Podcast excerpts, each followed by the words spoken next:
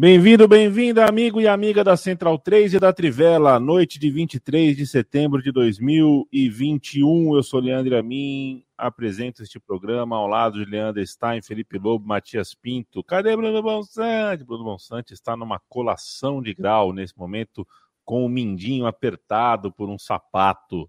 É, eu já nem sei mais como é vestir um sapato.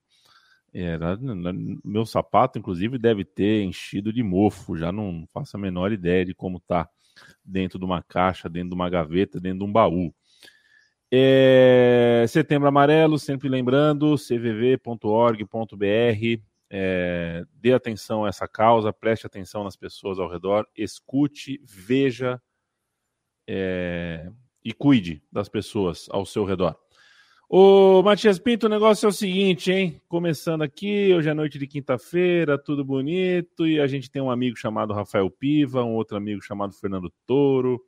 É, eles não vão para Paulista, né? Claro, precisa ir. O Juventus foi homologado campeão de 34 nessa noite, é, Campeonato Paulista, né? Foi acharam aí um título do tempo de amador.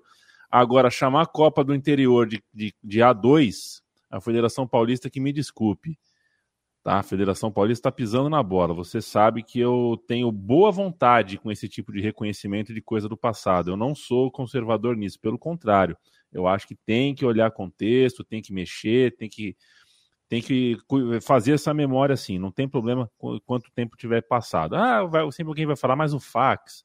Não, vamos olhar as coisas uh, em seu tempo. O Juventus é, é justo que seja homologado campeão aparentemente, eu não tenho detalhes da competição de 34, mas taça do interior é taça do interior. Chamar de A2, pisou na bola a Federação Paulista, é, um monte de time, Taubaté, Rio Branco, uma porção de time aí, ganhou título nessa noite também. Você que é historiador, jogo essa no teu colo. Boa noite, Mate.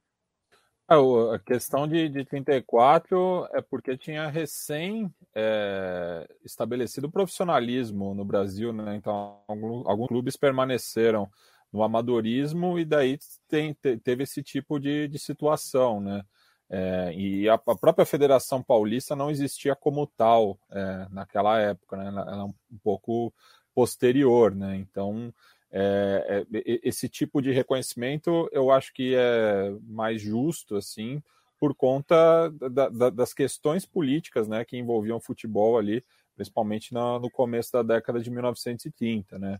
Então é um reconhecimento tardio, mas para a torcida do Juventus é, sempre foi é, esse, esse, título nunca foi esquecido, né? Assim como a Taça de Prata, é, que eles é, justamente consideram um título brasileiro, né? Ganharam em cima do, do CSA, da, da onde você está aí de Maceió, né? Da onde você está falando no momento.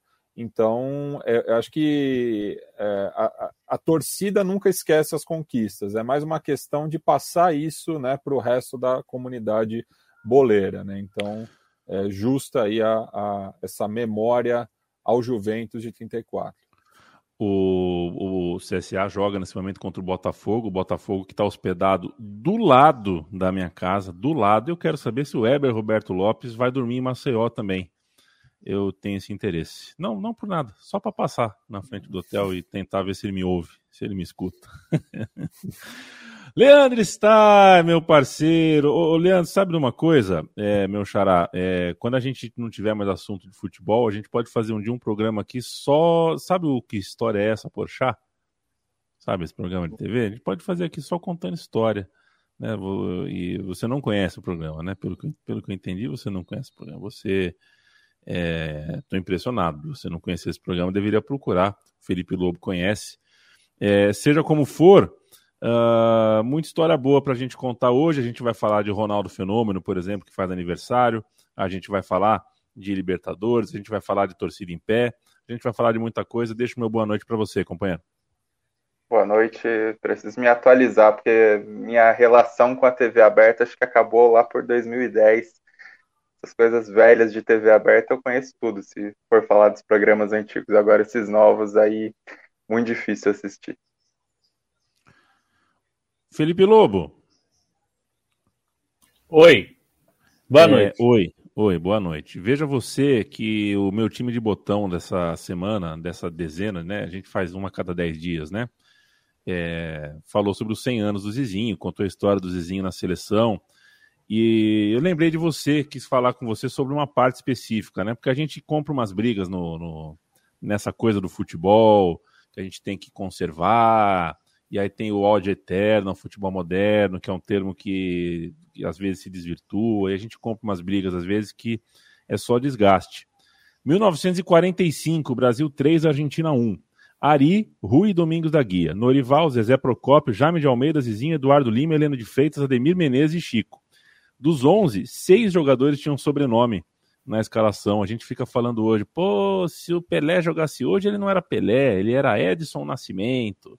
Tá? Mas peraí, em 1945 também tinha nome composto, né? Às vezes a gente, a gente, a gente compra umas brigas que depois se olha para a história, tá tudo é, tá tudo ao contrário do que a gente pensa quando a gente faz a caricatura ali do nosso espantalho. Tudo bem, Lobo? Tudo bem, boa noite a todos que estão nos ouvindo, nos assistindo. Um abraço aqui para o nosso Bruno Rodrigues, mandou cinco reais Bom. pagando meia cerveja. Muito obrigado. É, muita gente aqui com a, com a gente. Eu, eu, eu, concordo, tem umas brigas que as pessoas compram também é, às vezes achando que as coisas começaram ontem, né? É, então acho que tem, tem, tem é, é, essa coisa do, do no, no, na minha época era melhor ou então no passado era melhor. Às vezes a pessoa nem é, é nem tem idade para ter visto, mas acha que no passado era melhor. É, isso acontece muito é, nas duas, nos dois esportes que eu mais acompanho hoje em dia, que é futebol é, na NBA e, e, na Fórmula 1 também acontece, que é outro. As pessoas costumam falar muito isso, né? Não, porque hoje em dia esse negócio de ah, esse jogo de small ball da NBA, que saco, bom era nos anos 90. Nos anos 90 tinha gente que falava, não, mas antes era muito melhor. É, e na Fórmula 1 tem gente que fala, hoje é tudo eletrônico, hoje é o carro que ganha. Como se os caras andassem a cavalo, né? Nos anos 70. Então, é, é, às vezes as pessoas compram umas brigas, né? Eu, eu rebato muito quando pegam umas coisas que a gente viveu, né? A minha, a gente, o Stein também, Matias também, que é do tipo seleção de 2006, ser insensada e tal. Mas tem algumas coisas que eu gosto de revisar. Então, assim, eu lembro de ter ficado muito bravo, na... bravo assim, né? Não dá para dizer bravo porque eu era jovem. Mas uma das coisas que eu, eu repetia muito que eu ouvia sobre a seleção de 94, e eu mudei depois de mais velho, né? Eu tinha 10 anos na época da Copa, e depois que eu reassisti já adulto, é, pô, eu, eu mudei muita coisa, assim, eu acho que a gente foi muito levado, eu, né, no caso, foi muito levado por a coisa de ah, chamar o Zinho de enceradeira, por exemplo, que era uma coisa que eu ouvi ser repetido várias vezes, pô, e depois assistindo jogos, é, pô, é muito difícil, assim, o cara foi fundamental para o time, ele era o, o o óleo do motor do time, né? É o, é o cara que resolvia problemas ali, é, vendo como o Parreira fez, assim, as coisas. É, eu costumo comparar, eu não gosto do estilo da, da, Copa de 94, mas eu costumo comparar com a Copa de 2010. Quem gosta da Espanha de 2010, é, não sei se pode falar muito do Brasil de 94, porque o estilo é muito parecido. Eu até convido quem não assistiu, assista de novo. Se você viu 2010 e gostou da Espanha, o time do Brasil tem características bem similares. Não é igual, óbvio, né? A época é diferente. Mas o estilo, as ideias são muito parecidas. O Parreira tinha muito da ideia do tic-tac, assim, dessa é, coisa é. que a gente viu, né, 2010. E não tem e... problema gostar, tá? Eu só acho que às vezes a gente desce o cacete em 94 por algo e 2010 as pessoas acham linda a Espanha e, né, enfim. E, e, e a Espanha não fez uma partida como o Brasil fez contra a Holanda é, em 2010. Aquele jogo contra a Holanda está entre uma das é, maiores um atuações da seleção brasileira. Todos têm. É, é. E não, não tinha Romário. Liga né? com quem for. A Espanha não tinha Romário. Isso, isso é. atrapalha um pouco, né? A gente vai falar de estilo hoje na segunda metade deste programa, porque falaremos de Libertadores. E olha, é, é, embora em rede social o debate às vezes seja tóxico, quando a gente fala de futebol, grandes times, grandes jogos, se procurar direitinho, organizar o seu feed, organizar sua pasta de favoritos, fazer lista nas suas redes sociais, é, deu para ler, ler e ouvir muita coisa legal da semifinal da Libertadores. E tem muita gente fazendo coisa legal. É só você driblar o que grita vexame, o que grita vergonha, o que grita que, ah, que todo mundo tá ruim, que tudo tá, tá uma merda. Se conseguir driblar isso e, e, e organizar direitinho o seu consumo, tem muita gente que falou coisas bem legais, bem enriquecedoras sobre as duas semifinais da Libertadores. Pedro Luiz Alvarenga, um abraço. Adriano Gonçalves, Cauê Nunes, sempre presente. O, William, o né, o, o Matias, o, William, o Cauê Nunes, se fosse trapo de torcida argentina, estaria escrito assim: Cauê Nunes, sempre presente. é, William Simino. Que nem Marcelo Bruno... Flores. Isso, exatamente. O Bruno Gruninger está aqui, dali rapaziada, viu a situação da luz? É, os jogadores da portuguesa se, se juntaram. Tem que acontecer cada vez mais isso. Os jogadores, as pessoas do futebol têm que começar a se, se juntar. É, gente que ameaça, que agride. É, chega, chega, não, não dá mais. Serve para portuguesa, serve para o Flamengo, não dá. Elivelton Gomes, um abraço. Tércio Brilhante, sempre presente. Gil Valentim. Turmaça aqui esperando a gente bater uma bola. Antes, um joguinho rápido aqui, 10 minutinhos de jogo rápido. O Leandro Stein, é o seguinte: após longa campanha dos torcedores, Ver jogo em pé será permitido em estádios da Premier League a partir de janeiro. Quem assinou isso na Trivela foi o Bruno Bonsante. Eu quero te ouvir sobre essa luta, essa briga por algo que faz parte da cultura torcedora de qualquer lugar do mundo, mas acho que tem uma relação eh, em particular com o futebol inglês, a coisa do, do espaço em pé ali, é, é, é, pega, até porque, né, são, enfim, são 200 anos praticando essa, esse danado desse esporte, é, tem, uma, tem uma vitória especial aí quando a Inglaterra consegue, né, quando os torcedores ingleses conseguem ter de volta esse espaço.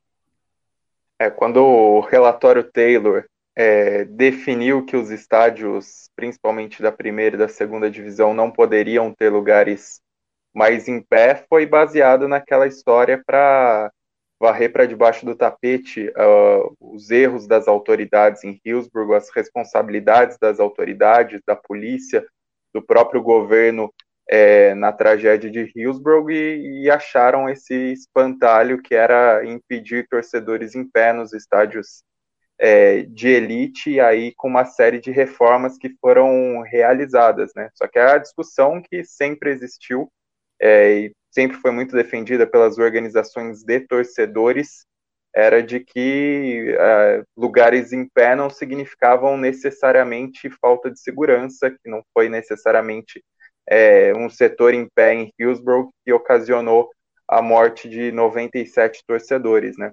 Então havia muito essa discussão, principalmente é, ao longo da última década existiu uma abertura maior para conversa, para mostrar que realmente é, era possível ter lugares seguros dentro desse padrão Premier League é, em espaços em pé nos estádios. Os próprios clubes começaram a realizar, a incentivar estudos, a estudar a adaptação dos setores.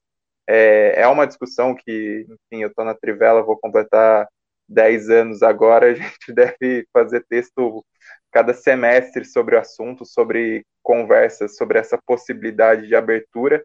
É, foi bastante importante exemplos de outros países, e aí os estados escoceses têm essa permissão, e, por exemplo, o Parkhead, que é o estádio do, do Celtic, foi um dos exemplos nesse, nessa liberação, é, o Signal Iduna Park do Borussia Dortmund também foi usado como exemplo, e até muitos torcedores ingleses, com o passar do, com o passar do tempo, é, vendo que a atmosfera dos estádios ingleses acabou se perdendo é, diante dessa higienização que ocorreu a partir do, do relatório Taylor, passaram a frequentar mais os estádios alemães.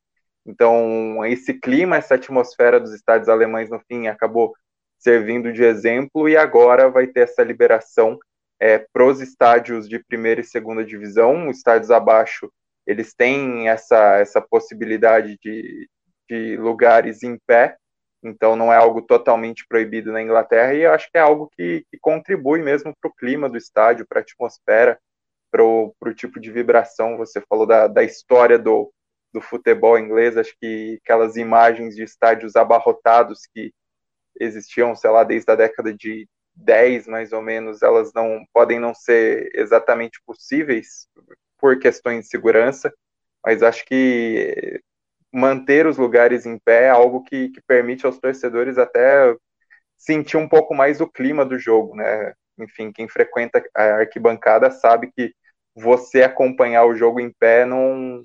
Você acompanhar o jogo sentado, às vezes dá até uma limitação é, na vibração em si, na maneira como você joga com o time. Eu acho que é importante ter essa possibilidade para quem gosta de ver o jogo em pé, e muita gente gosta de ver o jogo em pé.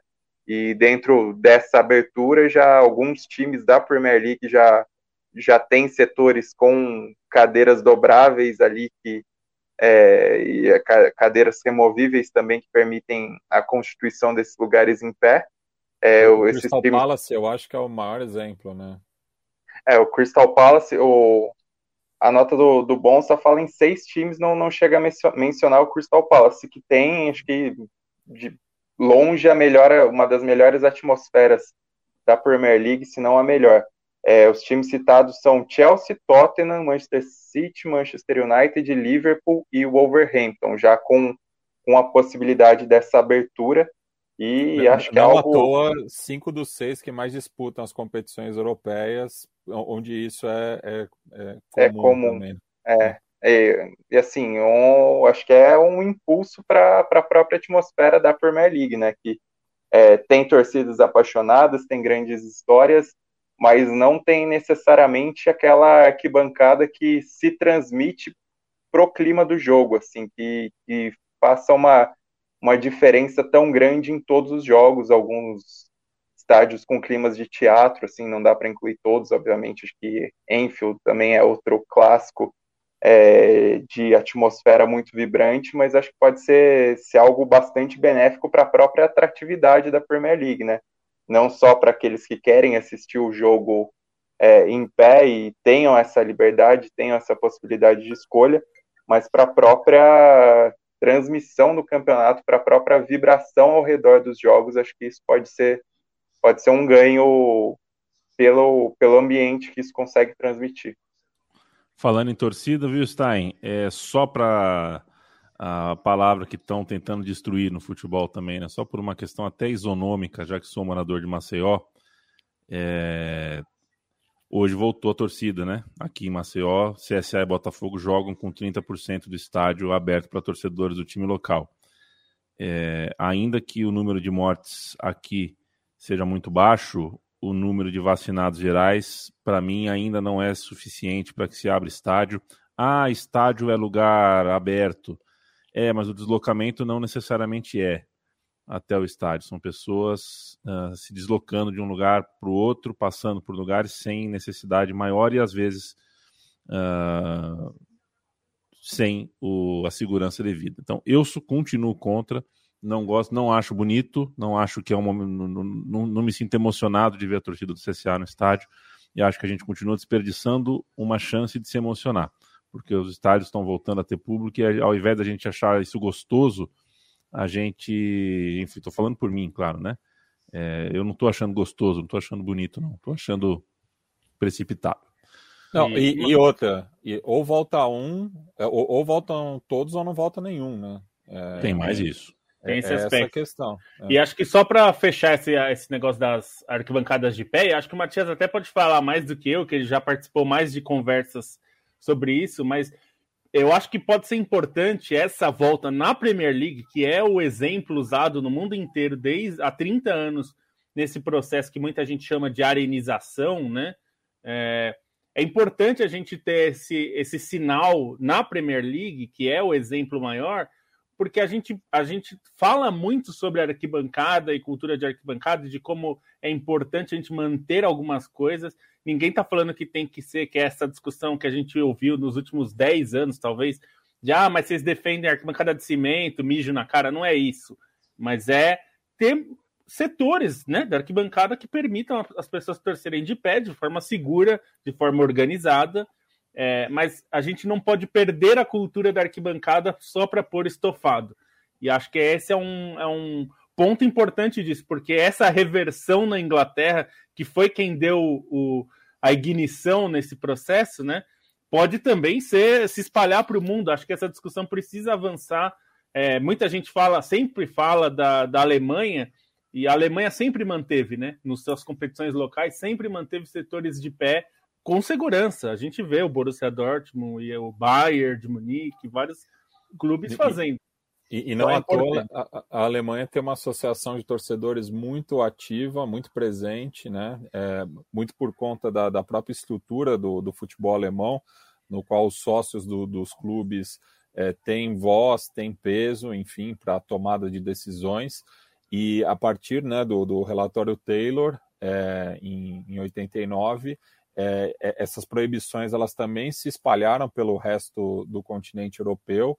Em 1998, torcedores do Brond, é, da, da, da, Dinamarca, é, criaram um movimento chamado Euro Stand 98, é, que acabou se espalhando também para justamente reverter essas punições, é, não, não, punições, né, essas limitações né, do, do comportamento do público, porque é, justamente né, o, o, a tragédia em Hillsborough, o crime que ocorreu lá no estádio do, do Sheffield Wednesday, é, não foi por conta do, de torcedores em pé, foi por uma série de outras questões.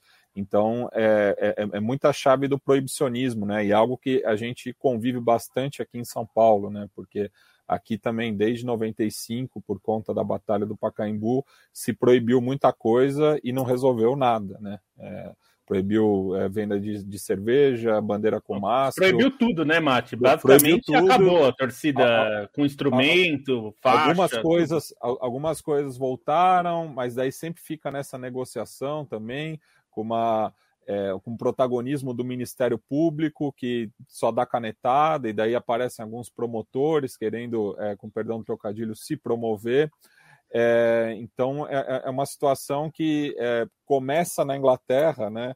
Mas assim como o próprio futebol, mas vai tomando é, conta do, do, resto do mundo, né? Com maior ou menor grau, né? Proibição de visitante em vários países, enfim.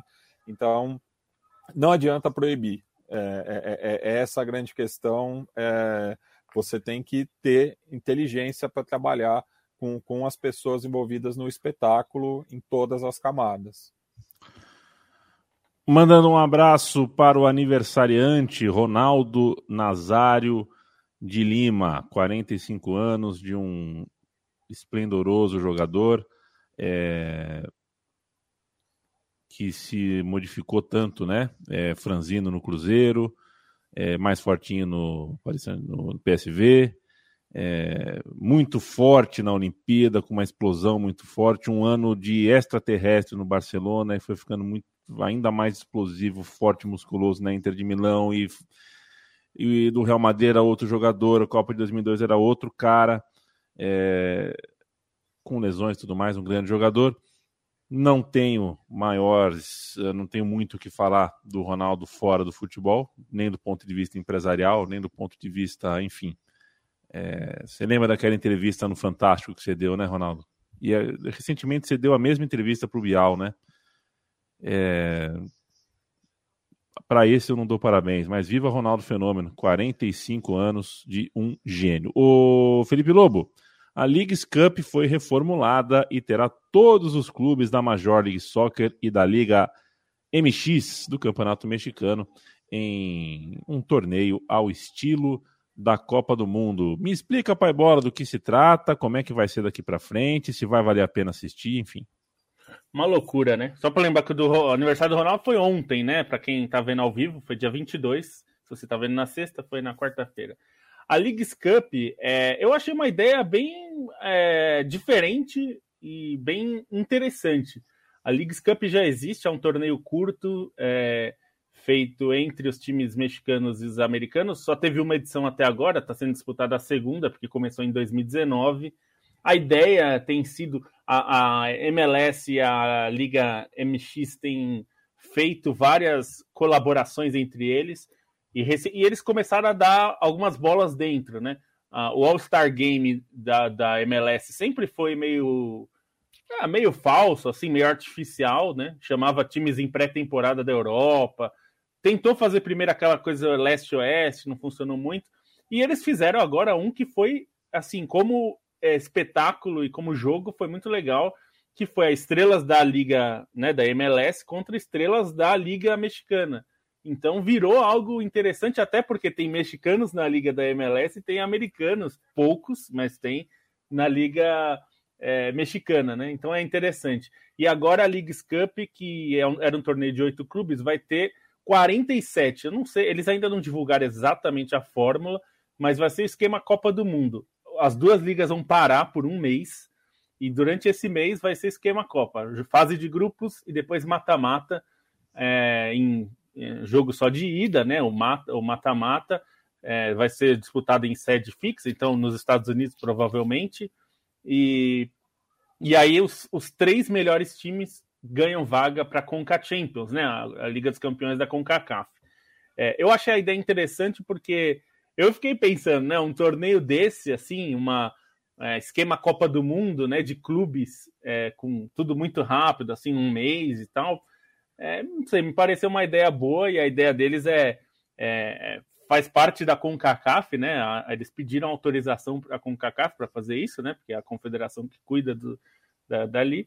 E a, a ideia é promover as duas ligas, promover mais intercâmbio. Os americanos sabem que estão muito atrás né, dos mexicanos por várias razões, né, não só de formação, que é um problema, mas também de dinheiro. Né? Os times da MLS não são times super ricos, por mais que a gente é, tenda a achar que a MLS tem muito dinheiro, na verdade os clubes não têm tanto. Então é, vai ser interessante de ver. Eu acho que é uma boa ideia. E eu, eu sei que muita gente não é, mas eu sou favorável a unir com CACAF e Comebol virar uma coisa só e a gente ter a Libertadores das Américas. E aí Você faz. Tem meu um apoio, Lobo. Baita eu, campeonato, sou, Copa parceiro. América de verdade, Copa América que faz jus ao nome, com todo mundo. Eu gostaria de ver e acho que seria bom para todos envolvidos. É, aí as, as pessoas estão muito acostumadas, né, Lobo? A Flamengo e o Palmeiras, Atlético Mineiro jogando semifinal de Libertadores, a três brasileiros sempre chegando, ou dois argentinos e dois brasileiros. Aí começa a democratizar muito, vão começar a falar que perdeu importância, que perdeu nível técnico. Que... Sabe a história do, do Miller falando de São Marino? Né? Põe, o, põe o Corinthians para num grupo com um time de Curaçao, um de Bahamas e.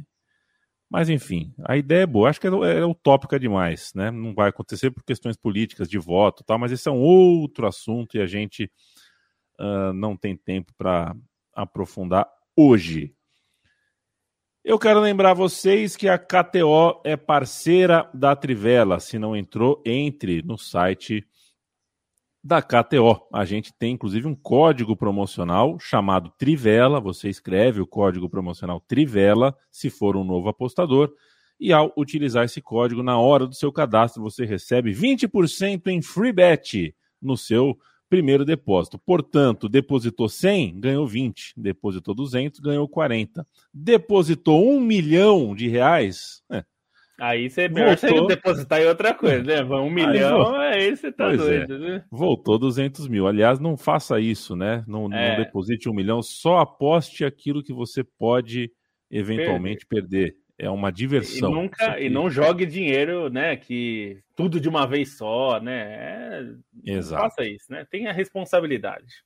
A KTO tem suporte em português das 8 à meia-noite, tirando dúvidas e pronto para né, a equipe pronta para te ajudar, tirar qualquer tipo de. Deu algum probleminha, tal. Twitter, Instagram, o próprio site da KTO tem uma equipe para te ajudar, para conversar com você, sempre disponível. E há também a promoção quem apostar com é, quem, quem é, é, é, seguir uma dica nossa, porque a gente toda quinta-feira traz dicas aqui, né? E apostar seguindo isso, é, o famoso se a gente perder, todo mundo perde. Então, se vier com a gente, você pode ganhar uma free bet da KTO. É só mandar o print, né? Faz o print screen, comprovando que fez a aposta com a gente, que foi na nossa, e aí você ganha um free bet se for o primeiro. Tem que mandar o print no Twitter e marcar a Trivela e a KTO.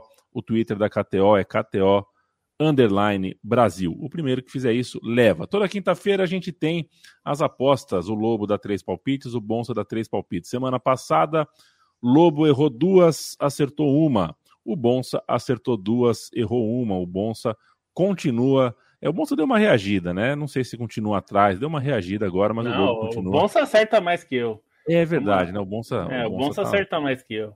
O Bonsa É, o sabe dessas coisas, né? Mas enfim. Já vou passar. Vai lá, Lobo. Dá o seu. as- Dá, dá as seu da seus toques. semana. Da semana. Tottenham e Arsenal, derby do norte de Londres. Eu tô apostando que vai sair muito gol, não porque os times são muito bons, mas pelo contrário, porque eles estão muito ruins. Estão errando muito. Então, os, quem assistiu Tottenham e Chelsea viu que o Tottenham gosta de entregar uns gols e o Arsenal também é fã de entregar umas, umas bolas aos adversários. Então, dois, mais de dois gols e meio, tá pagando 2,5, que é uma cotação bem interessante. É, O Atlético Mineiro e Palmeiras, jogo da semana que vem de volta, nós vamos falar já já da Libertadores. Eu tô apostando em mais de dois gols e meio. Aí alguém vai falar, você tá doido, foi 0 a 0 e tal. Eu acho que no jogo da semana que vem é totalmente diferente, porque o Palmeiras aposta no gol e o Atlético, evidentemente, também, né? Ninguém vai. Ninguém, ninguém ganha com 0 a 0 Então, eu tô apostando aí no mais de dois gols e meio, também cotação 2,5. E Barcelona de Guayaquil e Flamengo, eu tô apostando na vitória do Flamengo porque a cotação tá muito alta. Eu acho que o Flamengo é melhor mesmo. Eu acho o Barcelona um bom time, mas a vitória do Flamengo tá pagando 2.2. Acho que é uma cotação boa. E para passar os do Bonsa, que ele me deixou o papelzinho com é, papelzinho virtual com as apostas dele, Everton e Norwich, vitória do Everton na Premier League, 1.61 a cotação. Liverpool e Brentford, o Liverpool com menos um de handicap. Então, se ganhar, ganhar por um gol só de diferença, a aposta retorna. Você não ganha e não perde. Cotação ponto- 1,80. E Inter e Atalanta, ele está apostando no over 2,5, ou seja, mais de dois gols e meio. Se tiver, foi 2 a, 2 a 1, por exemplo, para alguém, você ganha cotação 1,69. Então, fica aí as dicas. Lembrar que assim, você tem que apostar junto com a gente e tem que ganhar, né? Porque assim, É, claro. se- tem que mostrar alguma dessas as que a gente acertar, né? Se errar junto com a gente, todo mundo errou, aí azar seu. E o nosso também. Ô Lobo, quem ganhar ou quem perder, não vai nem ganhar E nem perder. nem perder. É, mas ó, você Vai sabe que todo ó, é, mundo ganhar. É, teve, quando ela falou sobre estocar vento, ela tava certa, hein? Teve Ela gente tava certa. Teve gente que tirou sarro da mulher e ela falou, tava certa, hein? Ela Nós tava aí passando certa. perrengue por causa de energia elétrica. Um abraço a todo o time gentil da KTO Brasil, parceira, nossa parceira de estrada. É, é um prazer trocar uma ideia aqui com o selo da KTO. Um abraço para o Juan Pablo, para o Ramon Flores, para o Felipe Mazuia, para o Ross, para o Marcelo Godoy. Aliás, hoje um cachorro, viu, Matias? Eu tava, fui numa praia bem afastada aqui, uma praia linda, bem afastada, chamada Barra de São Miguel e um cachorro chegou, colou com a gente. Colou, colocou a cabeça na minha coxa, fiz carinho, ele deitou no meu pé, dormiu, ficou com a gente. E aí eu era um cuidador lá, um cara, quem cuida do cachorro, ele tem um caiaque ali e tal, cuida de um caiaque, alguma coisa assim. E o nome do cachorro é Bob. É Bob. Eu falei, Bob, me buena amigo. Ah, É, rapaz, não vou deixar ele sozinho no verão. Deixa comigo, Matias. Quem não sabe do que se trata. Como é que acha esse vídeo, Matias? É Pog Bob. Almeida. É, é, coloca o Operativo é, Sol. É um vídeo da Polícia Bonarense de 1981. Essa melodia você provavelmente já ouviu, né? Se você gosta é, do futebol sul-americano. Então fica a dica aí. Acho que é, um- é uma das maiores é, joias que tem no cancioneiro é, sudaca. Taça Libertadores da América, a final brasileira está muito próxima, porque o Flamengo abriu uma vantagem muito considerável no jogo de ida, tal qual a gente imaginava. Um dia antes, o Flamengo jogou na quarta, um dia antes, Palmeiras e Atlético Mineiro ficaram no 0 a 0 graças ao desperdício do pênalti ah, por parte do Hulk e um jogo ah, truncado, né? Um jogo truncado, um jogo difícil ali. O Palmeiras com uma proposta que a gente vai entendendo com, com o passar do tempo, né? a gente vai entendendo que na escalação e na história, na biografia, o Rony é um meio atacante, mas o Rony não jogou. O Rony jogou como um marcador de lateral, por exemplo, né? E a gente vai entendendo como É, propostas são propostas. Quero te ouvir, Leandro Stein, sobre essa primeira semifinal. O que te parece? É, eu já dei a letra alguns minutos atrás, falando sobre como é bom a gente uh, achar como conversar sobre os jogos, né? Porque é, Palmeiras Atlético Mineiro foi um 0 a 0 que decepciona quem quer ver. É, o, a, a, gente sabe que a gente prefere ver um, um jogaço de bola, né? mas isso não significa que um 0 a 0 desse naipe numa semifinal de Libertadores não tem o seu contexto e que a gente tenha que amassar a súmula, jogar no lixo, jogar querosene, jogar um, um fósforo e acabar com a história do jogo. Tem uma história para a gente contar. Eu vejo o Palmeiras como um time uh, que maneja de maneira até radical esse pragmatismo, né? Um time uh, que, enfim, toca o, o radical nisso. E o Atlético Mineiro é, tem crédito, né? Tem crédito. Embora não tenha conseguido fazer um grande jogo contra o Boca Júnior, quando precisou atacar em um jogo em casa, levou o jogo para os pênaltis, é, continuou com crédito, continua com crédito depois desse 0 a 0 continua sendo um time que a gente sabe que pode entregar o suficiente para chegar na final na terça-feira que vem. Bom, foi, acho que é, teve uma quebra muito grande pela própria expectativa que se criou, né? Porque é, pensando até no que a gente conversou aqui na segunda-feira, existia uma expectativa grande pelo que os dois times fizeram nas quartas de final, é, pela maneira como conseguiram, dentro de suas características, classificações muito expressivas, mas que dentro de um, de um jogo específico como esse confronto entre Atlético Mineiro e Palmeiras, acaba, não, não, não se desenrolou, né? Foi um jogo que, que deu essa impressão mesmo que é, entre o que os dois times é, tinham ali de receio que pudesse acontecer, não foi um jogo que se desenvolveu a pleno. É, o Palmeiras realmente muito pragmático e, e aí acho que eu senti falta principalmente do Danilo ali para fazer aquele papel é, de saída de bola para ajudar o time nessa construção inicial, porque acho que foi algo que faltou ao Palmeiras, foi um time é, muito espaçado em vários momentos. Acho até que o Felipe Melo fez uma partida positiva, principalmente ali na marcação, mas o Palmeiras não aconteceu como equipe.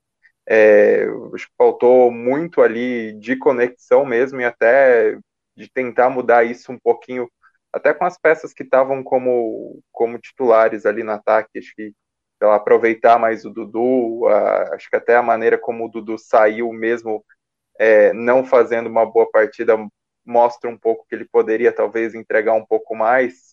Enfim, o Luiz Adriano realmente não vem numa, numa fase boa e aí dentro do que poderia desenvolver com o Luiz Adriano lá na frente, não foi um Palmeiras que conseguiu conectar muitas jogadas.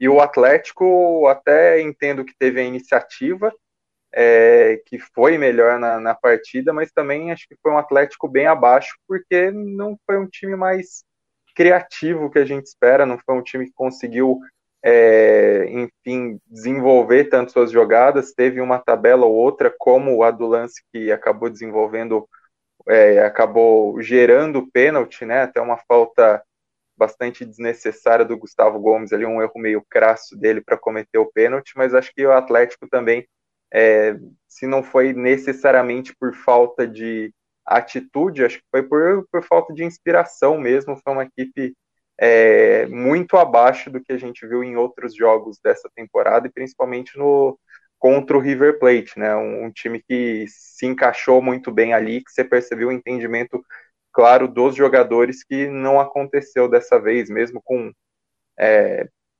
mudanças ali para tentar deixar o time mais ofensivo, a entrada do Keno, do Keno que especificamente daria mais velocidade ali depois da lesão do, do Diego Costa. Então acho que acabou faltando entre uma postura do Palmeiras é, conservadora, mas que também não não conseguiu acertar no que se propunha, né? Um time que acho que faltou muito encontrar soluções durante o jogo dentro daquilo que queria se propor, e um Atlético Mineiro que jogou abaixo do que se espera, é, mesmo tendo mais a bola, mesmo se movimentando ali no ataque, é um time que não conseguiu construir jogadas, né? E para uma semifinal entre dois times que tem tanto peso, tem tanta qualidade no elenco e tem tantos jogadores que conseguem é, decidir individualmente, acho que ficou faltando nesse sentido também, né? Foi um jogo em que, ainda que os coletivos não tenham funcionado como poderiam, e isso está muito claro, acho que os jogadores em si não tiveram nem as ferramentas para para conseguir trabalhar o seu talento e nem a inspiração em si, né? Então, acho que é um jogo que fica devendo nesse sentido, que uma semifinal também nesse peso, nessa tensão, contribui para esse jogo mais travado e que, que vai cobrar uma, uma intensidade bem maior no reencontro em Belo Horizonte, né? É, o, a, eu fiquei, eu fiquei é, na dúvida sobre a escalação que o Palmeiras colocou e, e vendo o jogo eu entendi que a ideia foi, me parece, que o Palmeiras conseguiu o que queria do jogo, que foi dificultar a vida do Atlético Mineiro de forma que o Atlético não acertou nenhuma bola no gol, né? Considerando que para as estatísticas, bola na trave é, é erro, né? Não é acerto. Não, acho que tecnicamente está certo mesmo, é que é, e o Palmeiras acertou uma bola no gol, sendo que foi uma bola que foi praticamente né, recuada. É, o, o Everton dominou com o pé. Então, eu acho que foi uma aposta é, do Palmeiras fazer isso. Então, nesse sentido, o Palmeiras teve sucesso na sua estratégia. Eu só eu não sei se eu concordo com a estratégia, porque eu não, eu não gostaria de ter que decidir o jogo é, no Mineirão sem é, sem ter vencido em casa, né? É, muita gente fala, e eu acho que se distorce muita coisa do gol fora de casa, como se isso fosse é, uma coisa muito grande, assim, é, que aí falar, ah, pelo menos não tomou gol em casa. Eu acho que é melhor tomar gol em casa e ganhar o jogo, 2 a 1 um, por exemplo. É melhor ganhar, de... as pessoas esquecem às vezes, né? Que tem gente que fica tão noiada que tomar gol em casa é ruim, esquece que 2 a 1 um é melhor do que 0 a 0 É melhor do que 1 a 1 É melhor que. É, é, porque você ganhou o jogo, você pode empatar na volta, né? Aí tudo bem, o Palmeiras vai poder empatar com gols, né? No jogo de volta. Mas é. Enfim, acho que sempre é, é melhor para o time tentar vencer em casa. Agora, é uma estratégia, o momento do Atlético era melhor é, e o Atlético não jogou nada mesmo, né? É, e acho que em parte, pelo menos, é mérito do, do Palmeiras.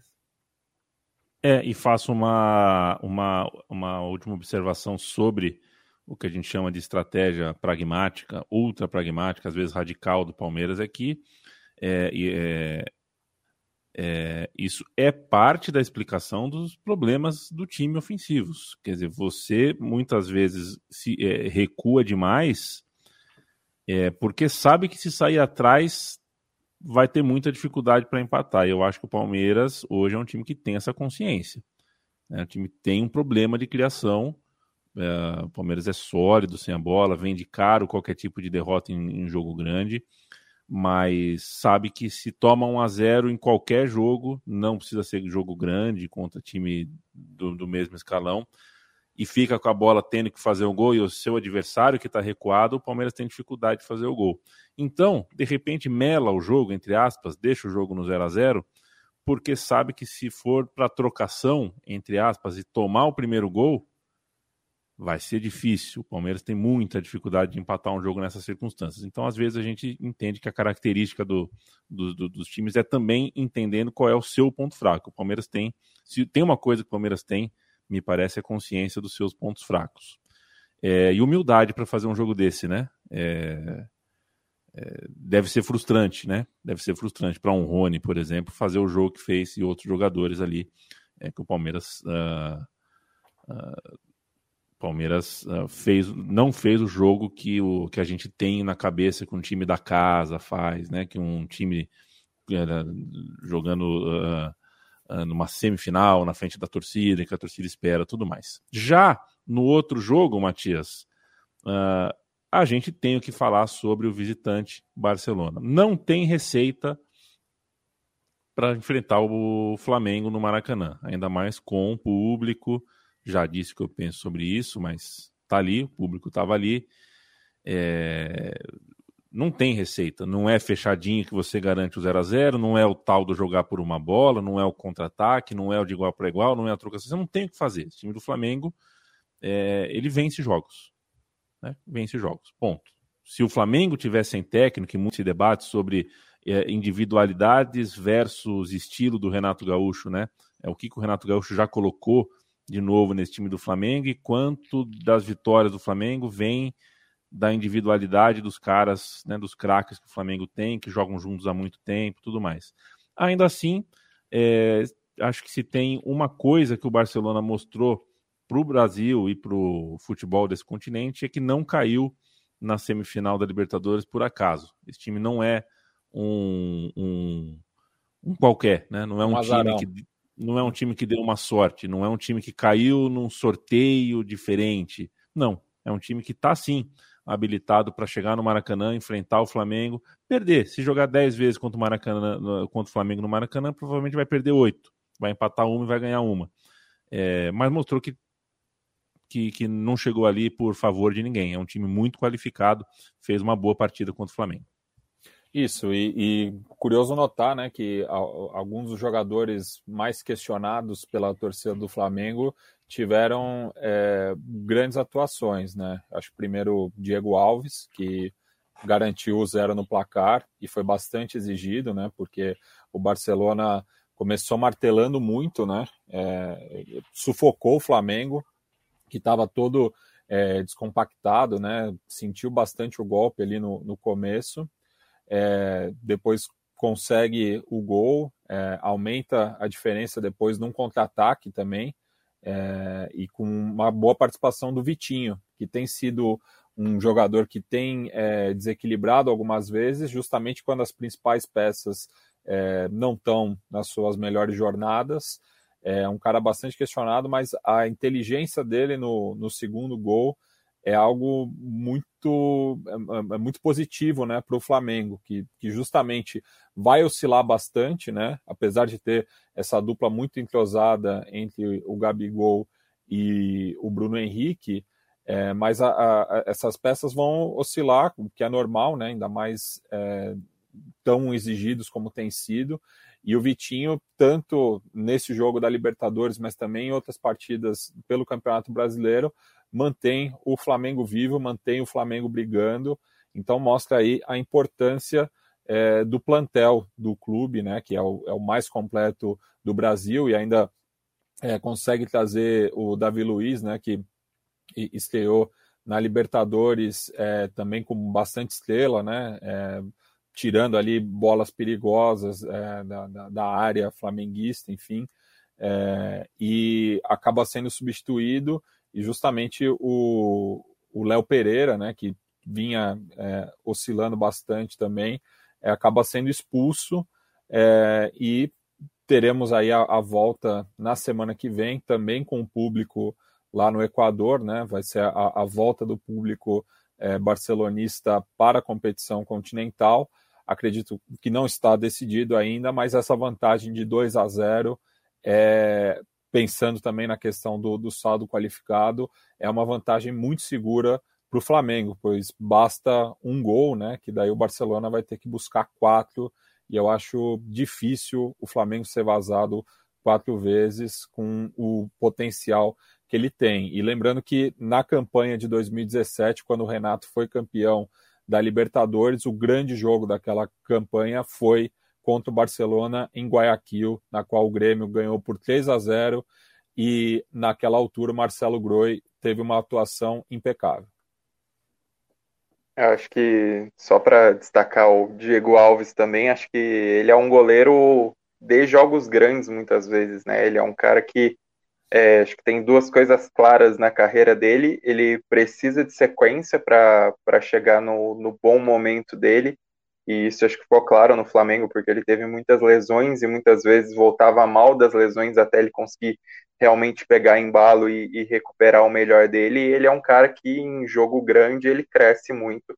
Será muito claro nos jogos dele em La Liga, porque geralmente ele era um, um goleiro bom nos jogos do Valência ou do Almeria em jogos normais, mas quando chegava um Real Madrid ou um Barcelona para enfrentar, ele realmente acabava virando um monstro, né? Eram atuações impressionantes muitas vezes que ele tinha contra esses dois adversários. Eu acho que é algo que se percebe um pouco também no Flamengo, né? Assim, muitos jogos grandes ele acabou correspondendo, mesmo na Libertadores de 2019 ele foi decisivo.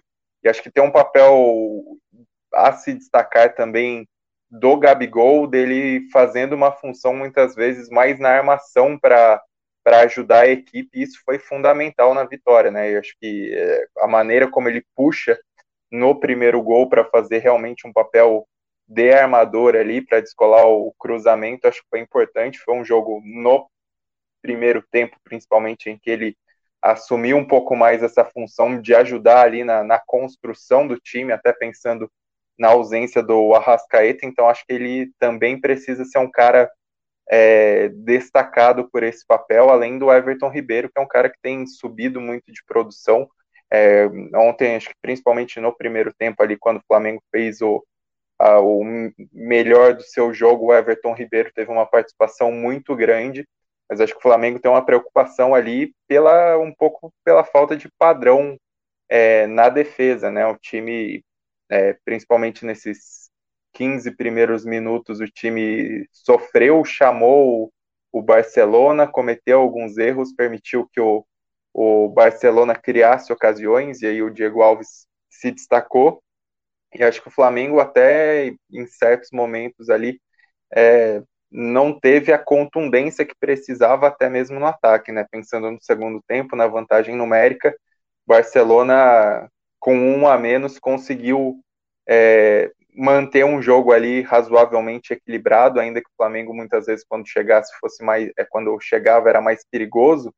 Acho que o Flamengo não, não conseguiu construir ao redor dessa vantagem numérica, faltou um padrão ali. Acho que isso é preocupante para o lado do Flamengo, mas isso também tem méritos do lado do Barcelona, porque numa equipe inferior individualmente, pegando as peças do elenco, é, o Bustos conseguiu tirar muito do time, já vinha fazendo isso repetidamente nessa Libertadores, né? E é uma mudança em relação à Libertadores passada, se a gente pensar que o Barcelona é, foi lanterna no grupo do próprio Flamengo, a maneira como o time vem rendendo e vem rendendo contra adversários fortes nessa Libertadores. É, é um time realmente inferior é, nas peças ao Flamengo, isso ficou evidente pelo placar e evidente pela forma como o Flamengo poderia ter construído um placar até maior, mas a forma como o Barcelona se portou durante o jogo e como se portou em momentos específicos, no comecinho ou no começo do segundo tempo, quando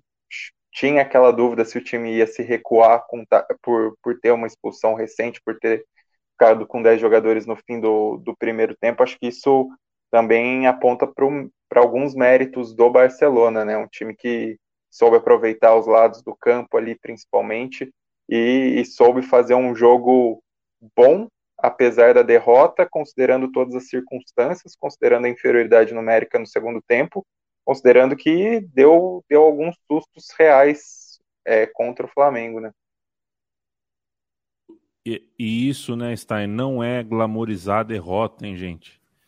É, que difícil é, né? Que difícil é que às vezes o nosso ofício aqui, que é de falar de jogo que já aconteceu, a gente também fala de jogo que vai acontecer, mas quando a gente fala de jogo que já aconteceu, a impressão que dá é que a gente tem que abrir o jornal, ver quanto foi, e se ganhou foi bem, se empatou foi médio, se perder foi mal. É, e não é assim, né? Não é assim. Quer dizer, o Palmeiras poderia ter achado um gol aos 44 segundos tempo num escanteio qualquer e vencido. Jogou bem? Não por isso. É, jogou mal? Uh, depende, é, né? É, depende do qual era a proposta. Né? O técnico conseguiu executar. O Atlético Mineiro, no fim do jogo, o Hulk deu um chute de longe, quase foi gol. Se entra, jogou bem, porque não entrou. É, as bolas do Barcelona no começo do jogo indicam sim, tem que ser contado sim. Aí é, eu li hoje, enfim, não deveria, né? Não deveria ter lido muita coisa em rede social. A gente falou, pô, Barcelona, vocês estão glamorizando a derrota. O Barcelona foi, o Barcelona foi bem. Barcelona foi bem. É, não existe garantia de vitória, né? Tem, então tem que ser lembrado que o Barcelona fez sim um bom papel no Maracanã. O confronto está sim uh, acessível. É claro, desde o começo foi estava posto que seria muito difícil para o Barcelona tirar a vaga do Flamengo, mas é, é, boa notícia, né? O que o Barcelona está fazendo na campanha toda e nessa semifinal é sim uh, uma boa notícia, uma, uma, notícia que a gente tem que uh, fazer questão de falar, de citar. Lobo, é, algum ponto mais sobre a semifinal, sobre o que você viu no Maracanã, enfim? É, eu, tem uma coisa do Flamengo que eu acho que é um grande mérito e ao mesmo tempo também é, uma, é um ponto frágil. É, mas eu acho que tem a ver com estilo, né? A gente falou tanto de estilo é, no programa hoje, é, que tem a ver com o Renato. O Renato, o time do Renato, comparado aos anteriores, né? Do Domi e do, e do Rogério Ceni, é, esses dois técnicos anteriores, sem falar do Jorge Jesus, que eu acho que já ficou para trás e tal, mas esses dois técnicos anteriores tinham um estilo de controle de jogo maior. Assim, o, o Flamengo controlava mais o jogo, é, dava poucas chances aos adversários. É, mas era um time que, por vezes, se enrolava para decidir jogos. É, decidiu muitos jogos, é, mas tinha um pouquinho mais de dificuldade.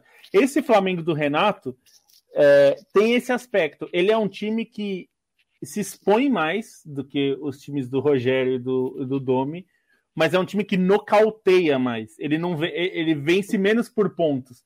Ele muitas vezes nocauteia o adversário, né? Porque é um time que, ao mesmo tempo que se expõe, ele tenta decidir os jogos mais rapidamente. É, e eu acho que o Barcelona, o grande mérito para mim, foi conseguir fazer algo que poucos times brasileiros conseguem fazer contra o Flamengo, que é explorar essa fragilidade, que é, é, é uma virtude do Flamengo, né? E a gente vê só, quase que só a virtude nos jogos locais. E o, o, Barcelona conseguiu explorar isso como também uma fragilidade. E isso faz parte, tá? É, os times do Guardiola, por exemplo, que a gente né, normalmente é o técnico mais insensado, ele tem muitas fragilidades. Porque toda, toda, toda opção de jogo envolve riscos. Aí depende quais riscos que você quer correr, né? É, e alguns times conseguem explorar esses riscos que, o, que os times do Guardiola sofrem, assim como, enfim, qualquer técnico, Klopp, enfim.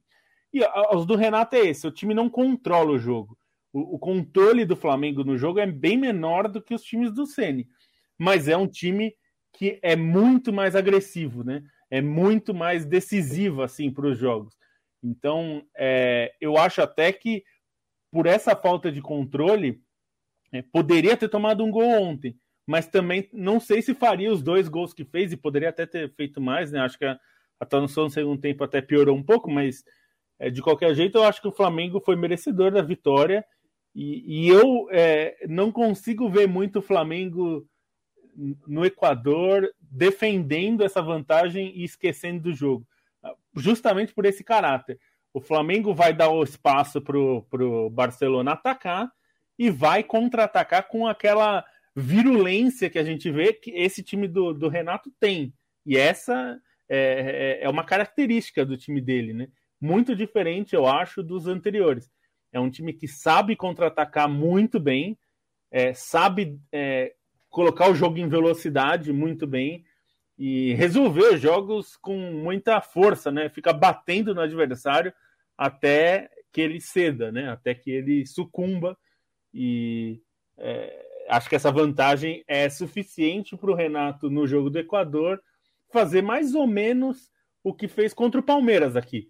É, deixar o time que está precisando né, de uma vitória é, ter que fazer o jogo, ter que dizer qual é que vai ser o jogo e nocautear né? É, e, e, não é nem um time defensivo, tá? É só uma questão estratégica mesmo.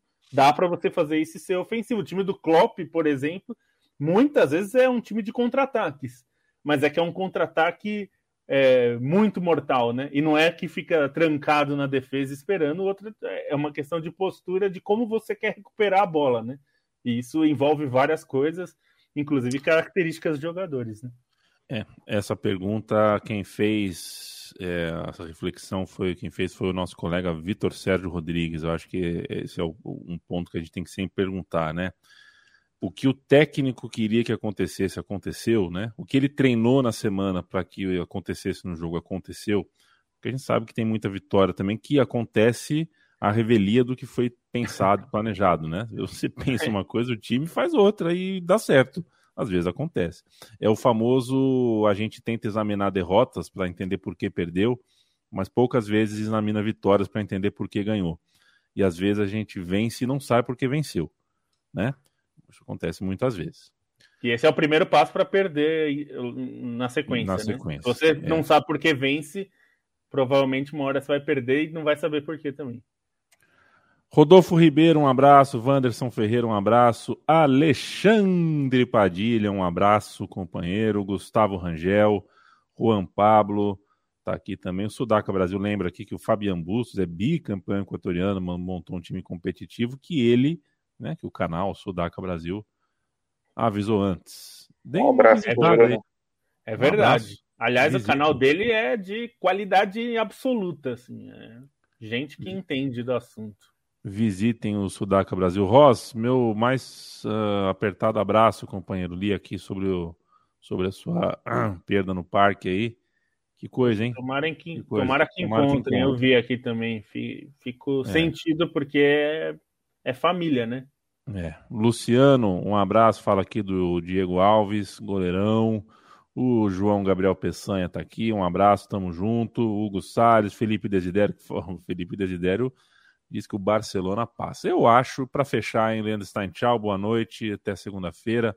É a primeira vez na história que enfrentar o de Guayaquil é mais difícil que o do Camp Nou? Olha, eu vou falar que em termos de treinador, em termos de time bem treinado, é uma diferença imensa, porque o Barcelona de Guayaquil fez uma ótima partida do ponto de vista coletivo ontem, e aí você pega esse esse arremedo de time do, do Barcelona da Catalunha, é, que jogou hoje, fez uma partida patética contra o Cádiz. Acho que assim, você percebe claramente a diferença de brilho, de, de acerto do time. Hoje o Barcelona fez um, jogo patético e acho que a vitória do Flamengo, se fosse contra o Barcelona do Kieman ontem, poderia ser mais do que 2 a 0 com facilidade, assim, igual o Bayern de. Não, assim, sem querer cair nessa, nesse tipo de comparação, mas se o Bayern de Munique ficou aquela sensação de que poderia ter feito mais nos 3 a 0 talvez o Flamengo pudesse ter feito mais que 2 a 0 se fosse esse arremedo de time que jogou hoje na quinta-feira. Boa noite a todos. O de segunda também, né, Stein? Nossa, o de ser... mas o, o, de hoje foi pior do que o de segunda, isso que é o mais impressionante. Os caras é. conseguiram piorar, porque na segunda ainda teve o Ronald Araújo ali é, tentando e tal, sendo o principal atacante mesmo jogando de zagueiro e com o pequeno ataque, mas hoje nem isso, né? Hoje, no máximo, teve umas chances perdidas ridiculamente pelo Memphis Depay, mas é, o Barcelona conseguiu sair ainda pior e acho que fica mais claro como a permanência do Kema é uma questão de tempo, principalmente quando ele já é, tacou foda-se nas entrevistas e está falando qualquer porcaria sobre o time, né? Hoje, por exemplo, ele falou que o time jogou bem, que não precisava cobrar nada dos seus jogadores porque teve muita bola.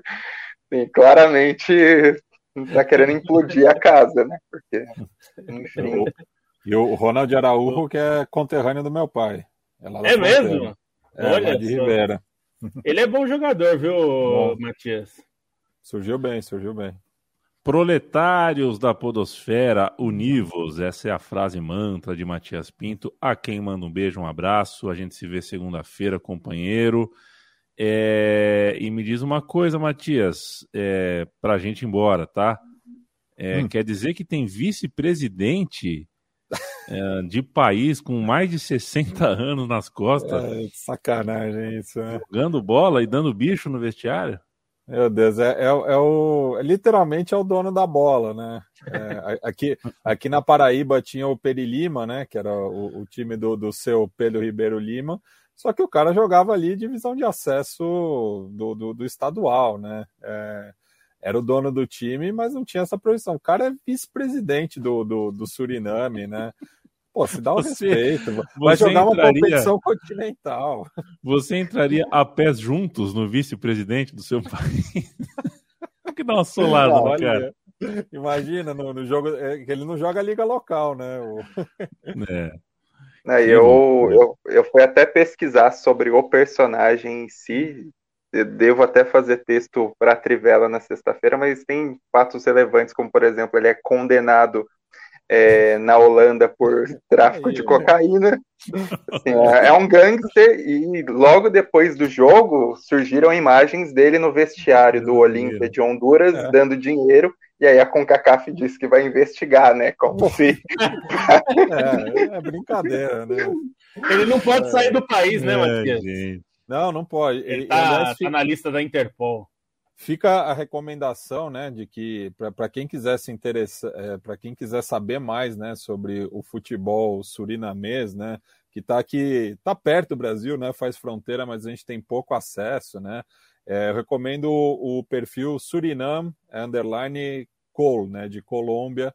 É um perfil em espanhol é, sobre o futebol do Suriname, bastante interessante, né, porque tem todas essas bizarrices aí também, mas é um país que está querendo é, se inserir né, no, no, no, futebol mundial, enfim.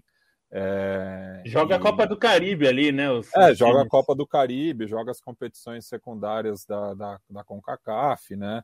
É, mas enfim, é bastante incipiente, é. né? E, e, os principais talentos vão para os Países Baixos, que era a antiga metrópole.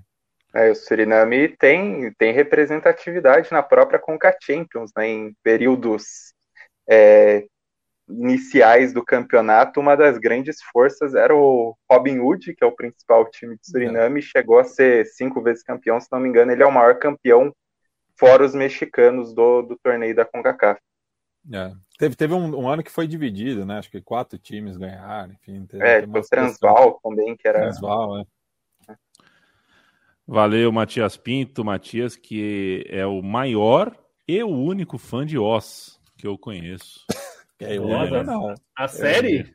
A série, é, pô. Série. É grande isso, série. Grande Meu série. Deus do céu, não vou nem esticar esse assunto. Ô, Felipe Lobo, na ponta direita do seu time, para jogar com a 7 e para linha de fundo, Marco Maciel ou Michel Temer? Um abraço.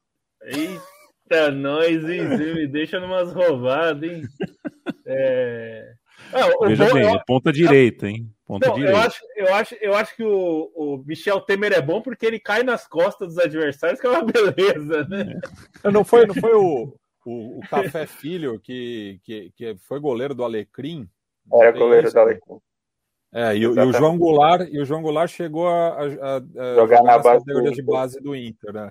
Olha. Aí dois, dois ex-vice-presidentes que de, será que... Uma ligação com o futebol, né? Será que é por isso que achavam que ele era comunista? Porque ele jogou no Internacional? Nacional? É? Aí, é? Vermelho. É, é, vermelho. E, e, e só para falar sobre o Barcelona, tem um negócio, o Barcelona, o ruim, né? O, da Espanha. é, o, o Koeman, essa semana, numa na, uma entrevista para a Voetball Internacional, a gente colocou na trivela, ele disse que o Messi disfarçava os problemas do time. Se ele fosse comentarista de TV ou colunista, seria ótimo, ótimo. A análise dele foi ótima. O problema é que ele é o técnico, né? Os problemas é ele que, que tem que resolver, né?